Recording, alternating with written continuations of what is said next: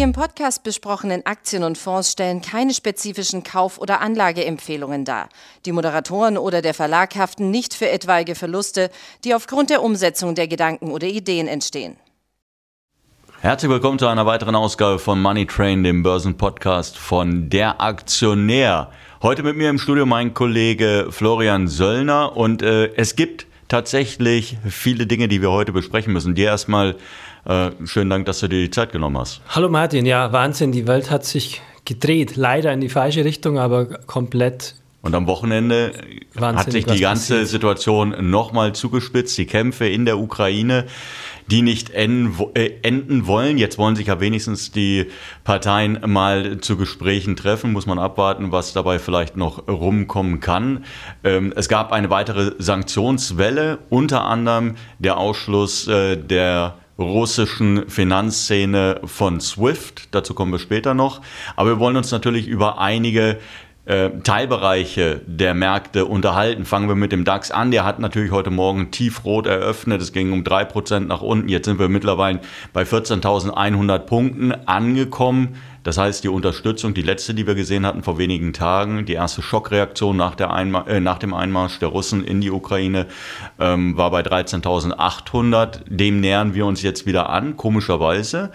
Ähm, wenn wir jetzt vom DAX weggehen und zum Bitcoin uns kurz äh, hinwenden. Der Bitcoin hält sich heute relativ robust. Er kann sogar leicht zulegen. Und erklärt wird das unter anderem damit, dass äh, offensichtlich viel Rubel gerade in Bitcoin getauscht wird.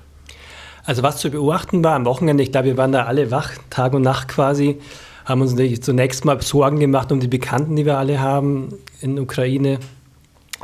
Und es ist aber wirklich festzustellen, mehrere Fälle wurden berichtet, dass Leute, ähm, Ukrainer auch, die flüchten mussten, ähm, ihre Ersparnisse per Krypto, per Bitcoin retten konnten. Gleichzeitig gibt es Aufrufe, per Ethereum, Bitcoin, Spenden ans ukrainische Militär. Auch da sind schon Millionenbeträge geflossen. Ich habe jetzt ähm, ihn auch erreicht am Wochenende, der war auch sozusagen wach. Ähm, Professor Sandner, Blockchain-Experte, was er dazu meint, ob zum Beispiel auch Russland selbst vielleicht über den Bitcoin das Abschneiden, das teilweise über SWIFT äh, retten kann, sozusagen. Sich, er meint, nee, das ist natürlich zu früh. Es gibt noch keine Infrastruktur bei Firmen, die können keine Bitcoins versenden und annehmen. Derzeit gibt es das nicht, ist aber in zwölf Monaten vielleicht vorstellbar, dass es in die Richtung geht. Aber klar, irgendwo ist es Teil der Lösung, gerade auf der Flucht, gerade Krypto.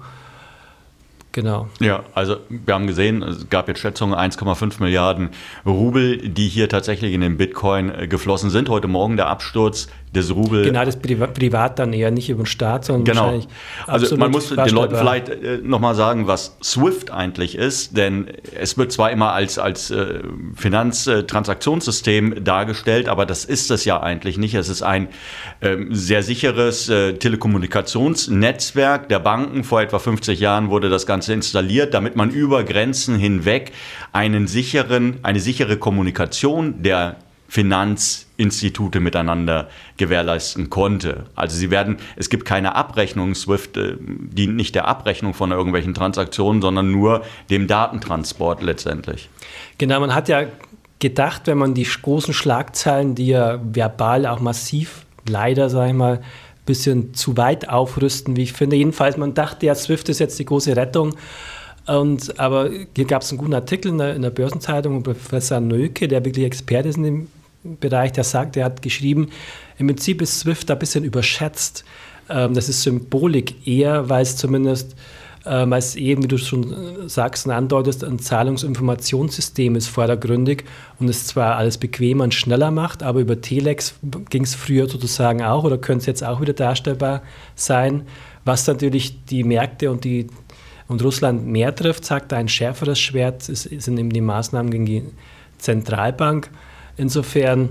Die ja ineinander greifen, das darf man ja nicht vergessen. Es ist ja nicht das eine isoliert und dann, es gibt ja mehrere Maßnahmen, die gleichzeitig ergriffen werden, dass man beispielsweise auf der einen Seite verhindert, dass SWIFT dieses äh, Kommunikationsnetzwerk benutzt und dass man dann beispielsweise das Ganze noch koppelt, dass bestimmte Devisengeschäfte ver verboten sind. Es dürfen ja beispielsweise keine russischen Anleihen mehr gehandelt werden. Ähm, genau, droht auch bei einigen Aktien wohl. Das ist noch nicht ganz so klar. Wir hatten jetzt schon ein paar Informationen uns eingeholt in der, in der Aktienredaktion auch. Da gibt es unterschiedliche Aussagen. Keiner weiß genau, was passiert, aber wir würden da eher mal abraten gleich von Russland Aktien. Vielleicht noch interessant in dem Zusammenhang, man natürlich ähm, hat Russland sich bemüht, eben sich China mehr anzunähern. Wir hatten da, glaube ich, zu den Winterspielen schon ein langes Treffen. Danach ging der China-Staatschef raus und meinte, die Freundschaft ist ohne Limit. Ich weiß nicht, ob er jetzt noch so denkt nach diesem Angriff Russlands, aber man hat hier eine Verzahnung. Der gegenseitige Warenaustausch ist das letzte Jahr gestiegen von 108 Milliarden auf 146 Milliarden zwischen Russland und China und Beide Staaten haben ein eigenes SWIFT in Anführungsstrichen schon entwickelt. Also vielleicht hatte man schon geahnt, dass da mal Probleme geben könnte, was man auch zusammenschließen könnte.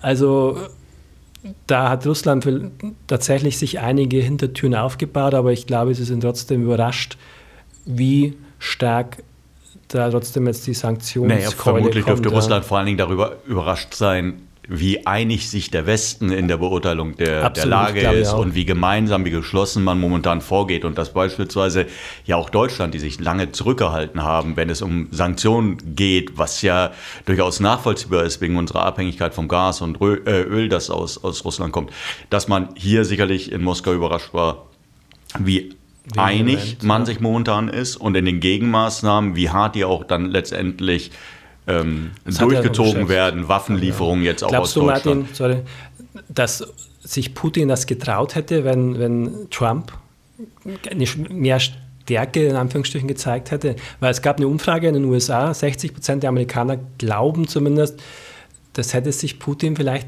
anders überlegt.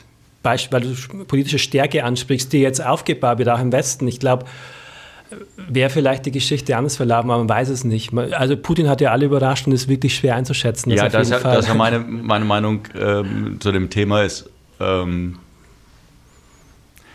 ich glaube nicht, dass diese Pläne jetzt kurzfristig umgesetzt wurden. Ich glaube auch nicht, ähm, dass sie erst vor, vor zwei oder drei Monaten umgesetzt wurden. Aber unabhängig davon, jetzt äh, glaube ich gar nicht, dass äh, Donald Trump irgendetwas besser gemacht hätte. Aber das an der Seite, erstens wissen wir es nicht, weil wir eben nicht in einem Parallel, wir haben ja kein Paralleluniversum, in dem man das mal und austesten vor allem könnte. Jetzt in der Situation der, ist man ja genau, wiederum froh, das, dass wir eher besonnen in Politik ja, haben. Und dass ja. wir, genau, und dass wir natürlich in der Rückbetrachtung, dass jetzt der eine oder andere sa äh, sagt, ja, das wäre anders gelaufen, das mag durchaus sein, aber hinterher ist man erstens immer klüger und zum Zweiten, wir wissen es einfach nicht.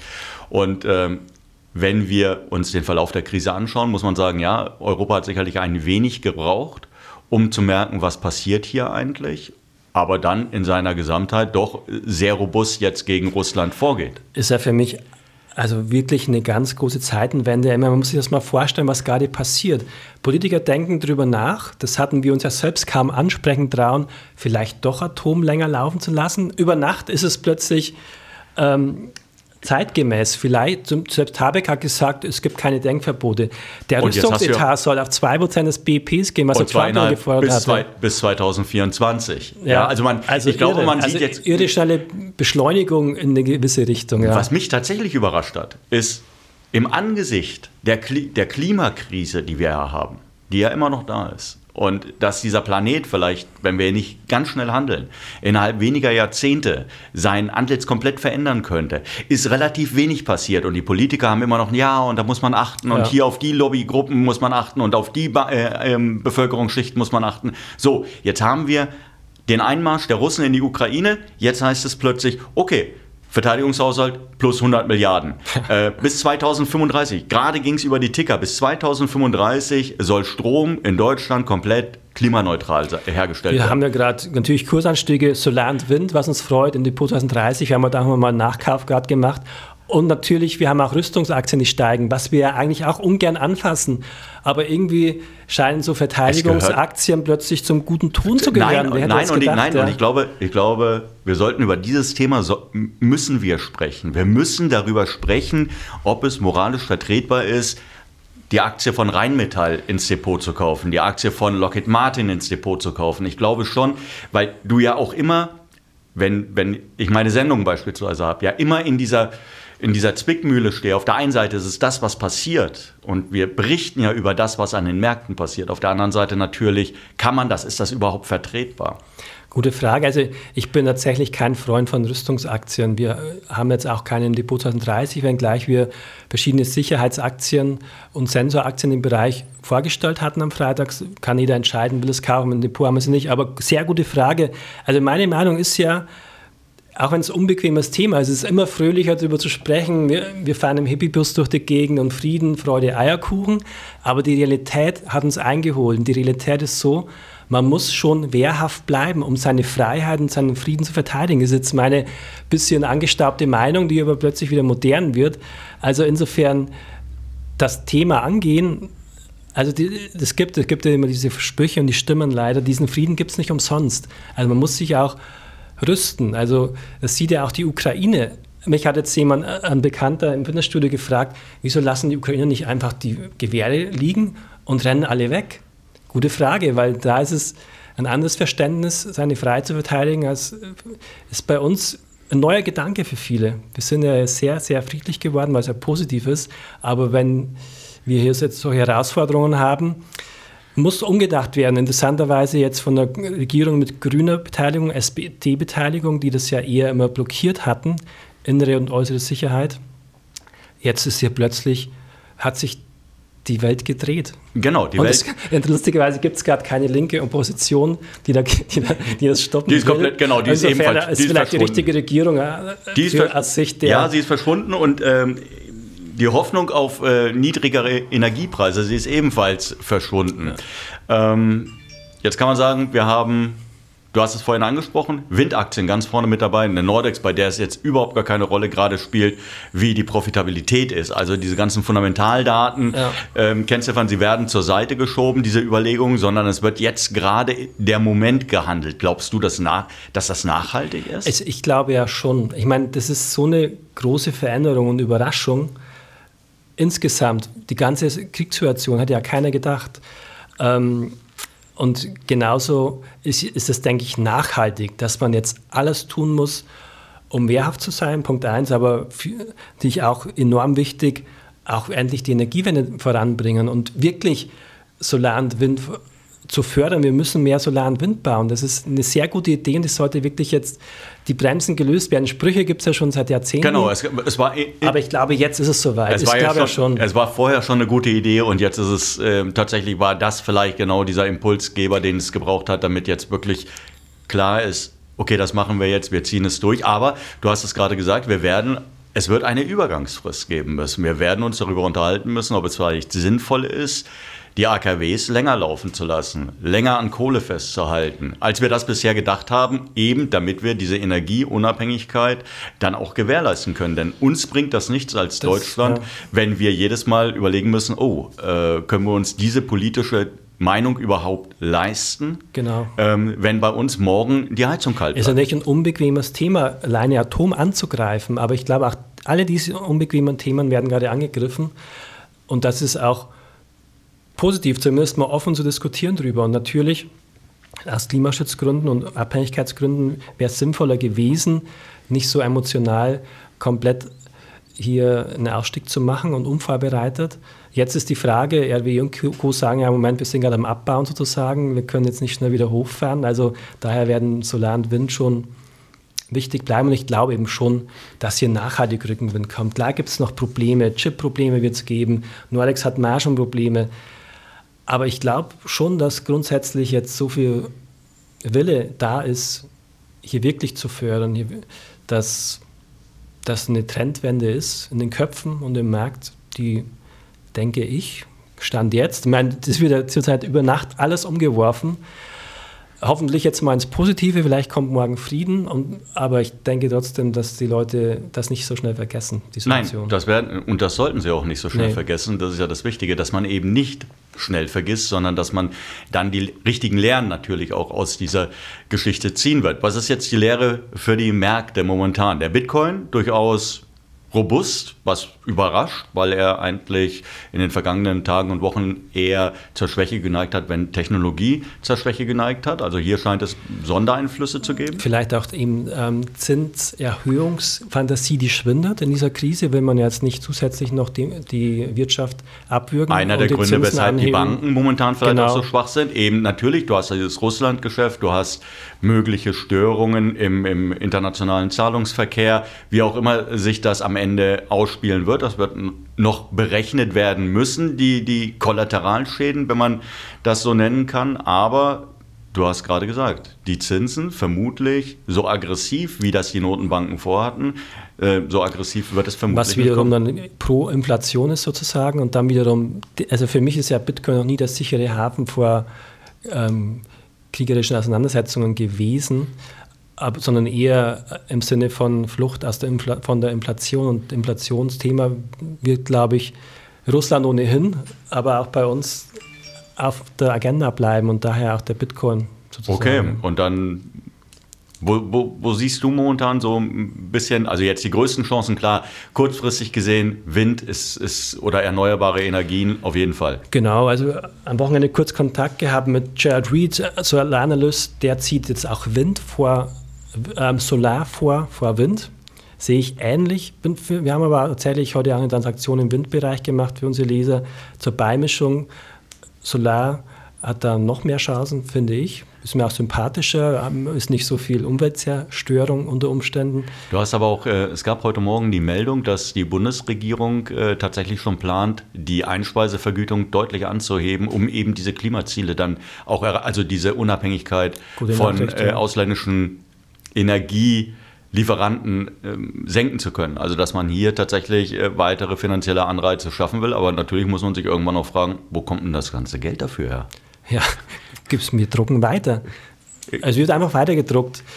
Und kann man jetzt drüber reden, macht Sinn zu einer Krise? Das ist ja tatsächlich eine echte Krise. Aber natürlich wird die Inflation ansteigen. Weiterhin bleiben Aktien einfach eine Überlegung wert, welche auch immer.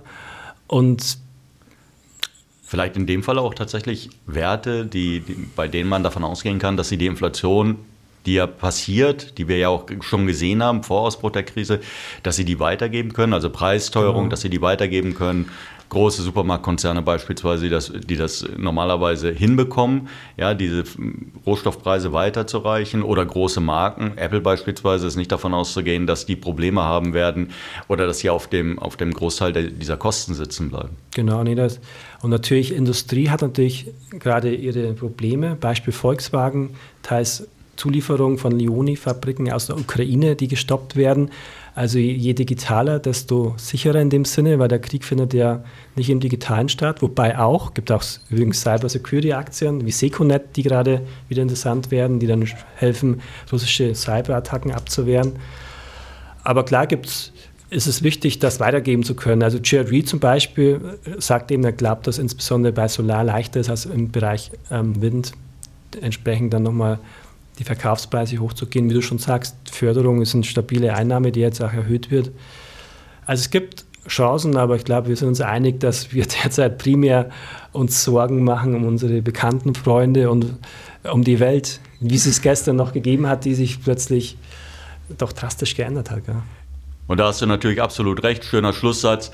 Wir hoffen, es hat Ihnen trotzdem ich will nicht sagen Spaß gemacht, aber sie haben äh, tatsächlich die eine oder andere Erkenntnis daraus ziehen können, wie es momentan an den Märkten aussieht, was es zu beachten gilt. Ansonsten hoffen wir natürlich, dass diese Krise beigelegt werden kann. Vielleicht tatsächlich Wunder geschehen ja noch am Verhandlungstisch. Und ähm, ja, wir hören uns wieder. Dir danke. Ja, und dir danke, danke dass du dir die Zeit genommen hast. Bis bald. Bis dann, klar.